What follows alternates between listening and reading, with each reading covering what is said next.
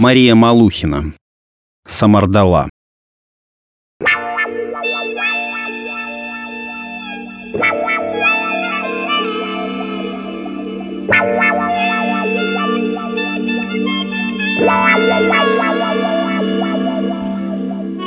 Когда-то обои в спальне были нежно-розовыми. Сейчас же это можно было с натяжкой назвать цветом пыльные розы. Да ну, нечего себя обманывать. Пыльные они просто пыльные. На полу паркет, который не берет даже концентрированный мистер Пропер. Мой его, не мой, старье. Зашарканное, обшарпанное старье. Можно было бы, конечно, позвать бригаду, освежить, отлакировать, но разве ж хозяйка разрешит. Хозяйка Ангелина, пожилая заполошная женщина, при одном взгляде на которую у Иры в голове возникло слово «куропатка», хотя настоящих куропаток она в глаза не видела, тряслась над каждым полотенцем, над каждой облупленной чашкой. «Вы, Ирочка, с виду девушка приличная, так что постарайтесь уж», — не договаривала Ангелина, бросая предложение на середине. По всему хозяйке хотелось бы, чтобы Ирочка постаралась вообще тут не жить. Но за 35 тысяч в месяц она так уже быть готова была смириться с Ириным существованием в ее однушке. Сама Ангелина жила на даче, а квартиру сдавала на длительные сроки приличным людям. Судя по тому, как обстоятельно хозяйка допрашивала Иру о личной жизни, не все предыдущие жильцы соответствовали ожиданиям. «Вы понимаете, Ирочка, соседи звонили, жаловались. Такой позор. Вы постарайтесь уж с личной жизнью».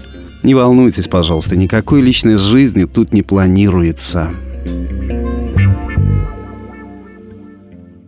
Выпроводив, наконец, слегка успокоившуюся после получения денег в мятом белом конверте Ангелину, Ира плюхнулась без сил на раскладной диван.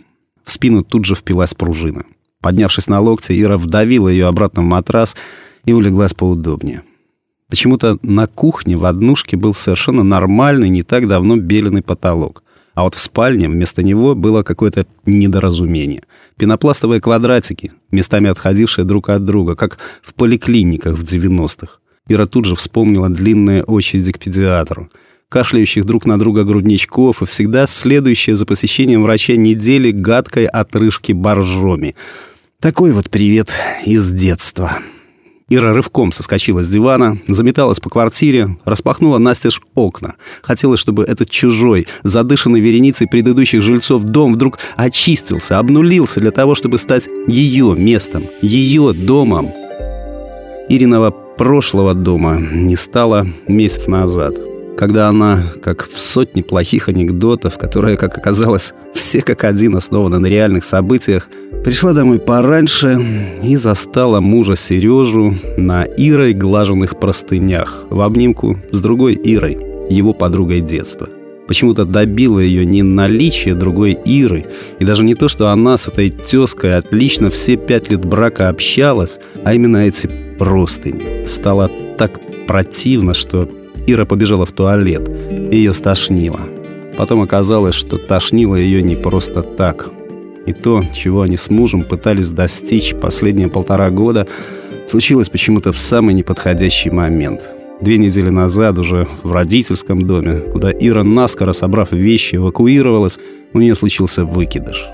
Про себя Ира выдохнула с облегчением. Растить ребенка одной ей не хотелось. Ирину маму случившееся потрясло. У нее и так глаза были на мокром месте, а уж после потери ребеночка Анна Николаевна плакала каждые полчаса. «Плод, мама, плод. Никакого ребенка там не было. Клетки были, а ребенка не было. Ранний же срок». Мама отмахивалась и уходила рыдать в ванную. На второй неделе родительского рева Ира не выдержала и съехала на съемы. Она ходила по квартирке, из спальни в ванную, из ванной в туалет, из туалета на кухню и что-то терла, мыла, отдирала. Везде были следы чьей-то налипшей на квартиру жизни. Было гадко. Устав убираться, Ира полезла разбирать ящики. Работы тут было на неделю, но она решила достать хотя бы необходимые кухонные принадлежности. Кастрюля, дорогая сковородка, большая коробка с пряностями — Ира любила готовить. Любила экспериментировать. Щепотку этого, пол чайной ложки того. В жестяной коробке лежали в повалку открытые пакетики с порошками. Каенский перец, ваниль в стручках, сушеный базилик, зира, самардала. Самардала? Ира вытащила пакетик с почти стершейся от времени надписью. Надо же, не открытый. Посмотрела на обратную сторону, вчиталась в знакомые буквы незнакомого языка. Восемь лет назад. Окажется, вчера было. Через полгода она встретит на дне рождения общих друзей Сережу. А пока... Пока она только получила диплом с отличием, и родители в подарок купили ей летний отдых в маленьком отеле приморского болгарского городка Каварна. Она вставала рано, сама, без будильника, объедалась завтраком, потом валялась на пляже, читала волхва, фауза, доплывала на перегонки сама собой до буйка и обратно, ела мидии и пила белое вино. Это были прекрасные каникулы такие, когда кажется, что вся жизнь дальше будет вот именно такая, со слепительными солнечными бликами на прохладной соленой воде. В последний день она накупила приправ.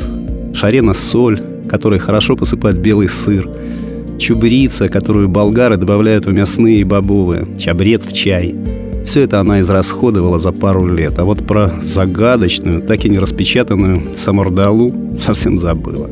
Самардала переезжала вслед за Ирой из дома в дом. Эта приправа была с ней дольше, чем неверный муж и дольше, чем неродившийся ребенок. Да нет же плод, да ну, нечего себя обманывать. Ребенок. Ира аккуратно надорвала упаковку и осторожно понюхала коричневый порошок. За годы самордала ничуть не выдохлась и тут же заполнила Ирины ноздри терпким, сладковато-горьким запахом, запахом лета и высушенной солнцем травы, обжигающего песка и солнечных бликов на прохладной соленой воде, запахом надежды, запахом дома.